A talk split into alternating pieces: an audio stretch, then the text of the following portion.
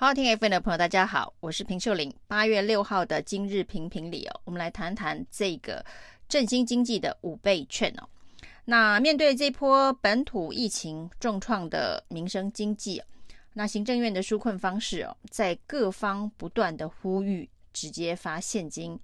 的这个呼声之下哦，还是一意孤行的准备要推所谓的五倍券。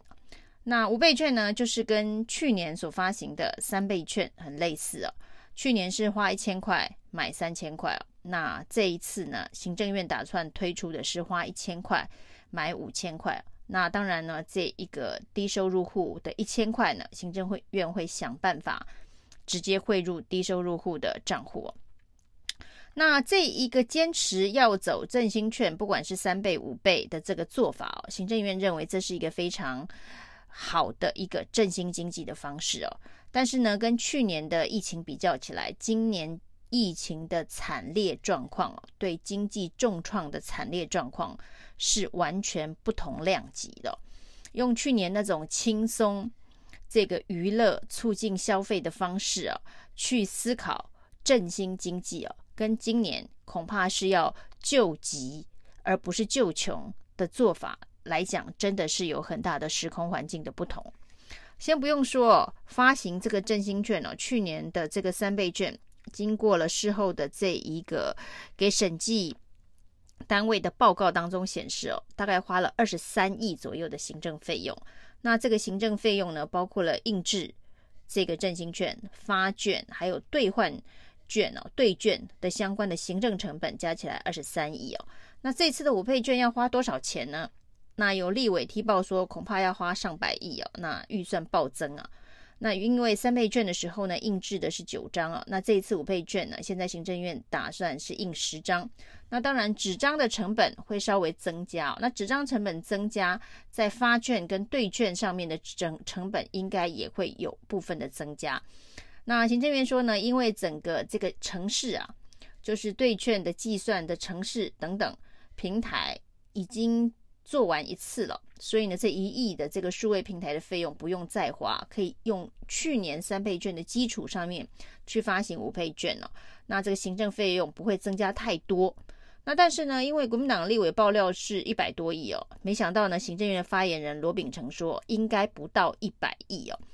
那二十三亿跟不到一百亿，这中间的落差是非常大，所以到底呢要多花多少钱呢？行政院恐怕要讲清楚哦，不能够等到最后的这一个检讨，或者是呢最后的核销的报告才告诉大家哦，因为任何多花的一毛钱呢，都是大家的纳税钱哦，而这这一笔费用是不是能够直接发给人民会更好？那在这个包括了规划印券。发券的过程当中哦，其实呢，除了行政费用之外哦，这个预算的增加之外，他所浪费拖延的时间哦，都不知道要害多少人三餐没着落了，房租、学费恐怕都会缴不出来哦。那这些呢，这个基层百姓的生活艰困哦，这些行政院的第二类高官哦，恐怕是没有办法想象的。那这波疫情的重创呢，其实有很多的中小企业，很很多的这个街边商店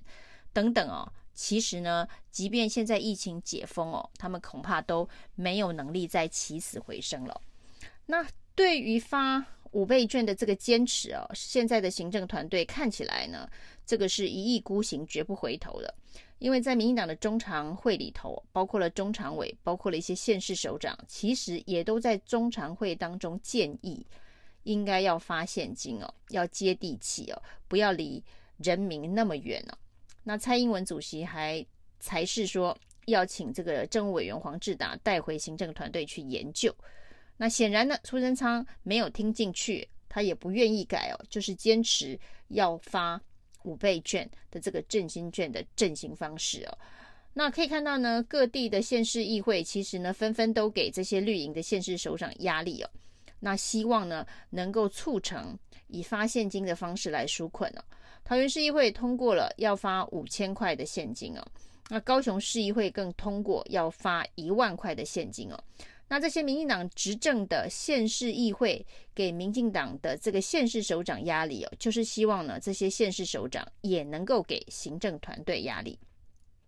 但是呢，没想到呢，其实行政团队完全不为所动哦。那像高嘉瑜呢，就说呢，行政团队一直沟通，一直沟通，但是他们就是不愿意做调整哦。那甚至呢，立委的建议都是可以做多元管道的方式来纾困哦，就是可以。发现金、发振兴券，或是用其他的这个方式哦，那让民众有一个选择的权利哦。那包括了正国会的九名立委联名发声明哦，希望不要用振兴券，要用现金哦。这跟之前呢这一个正国会这个派系啊，那有人当然说呢，正国会的派系龙头是立法院长游锡堃哦，早就跟这个行政院长苏文昌不对盘，所以正国会呢在这一波的这个反对行政团队，不管是之前的。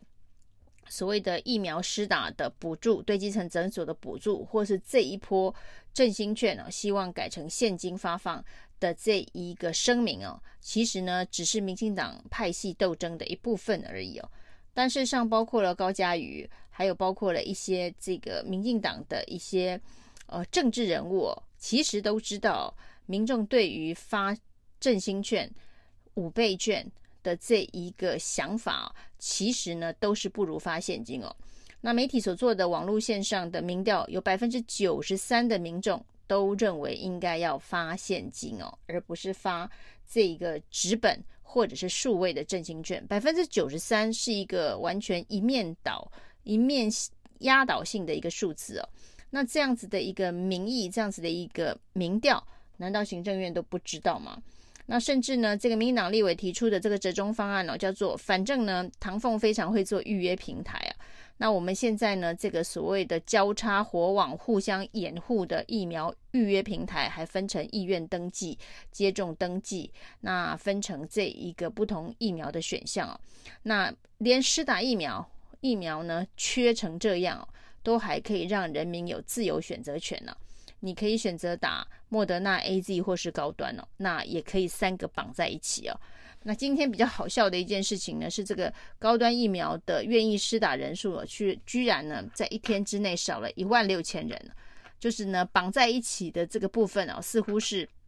有一些民众发现了它被绑在一起了，所以呢跟高端脱钩了。那有一万六千人在第一天呢。那这个有没有可能，这个纾困的方式也比照疫苗预约的方式哦？先做意愿登记哦，那这个就是唐凤的专长了。意愿登记也好，民众是希望能够拿现金，还是拿振兴券，或是拿数位的这一个货币哦？那可以做意愿登记，意愿登记之后呢，再做这个对领的实际的登记哦。这个两阶段。这个唐凤已经非常有经验了，不就是用这样子的一个方式，可以解决现在呢高官的想法跟民意的落差吗？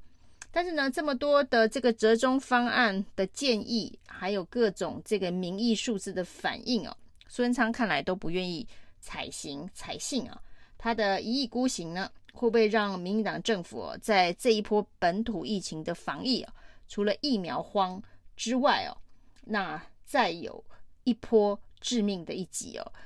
纾困跟疫苗是防疫的重中之重哦。那台湾能不能够撑过这一波疫苗荒？这个疫苗的空窗期能不能够撑过去哦？那还有这个纾困，就是台湾的经济被重创的程度哦，能不能够靠这一波的纾困及时雨而救得回来哦？这两件事情对于民进党的执政来讲。都是重中之重。难道蔡英文还要继续让苏贞昌这样子一意孤行吗？以上是今天的评评理，谢谢收听。谢谢收听，请继续关注好好听 FM，并分享给您的好朋友。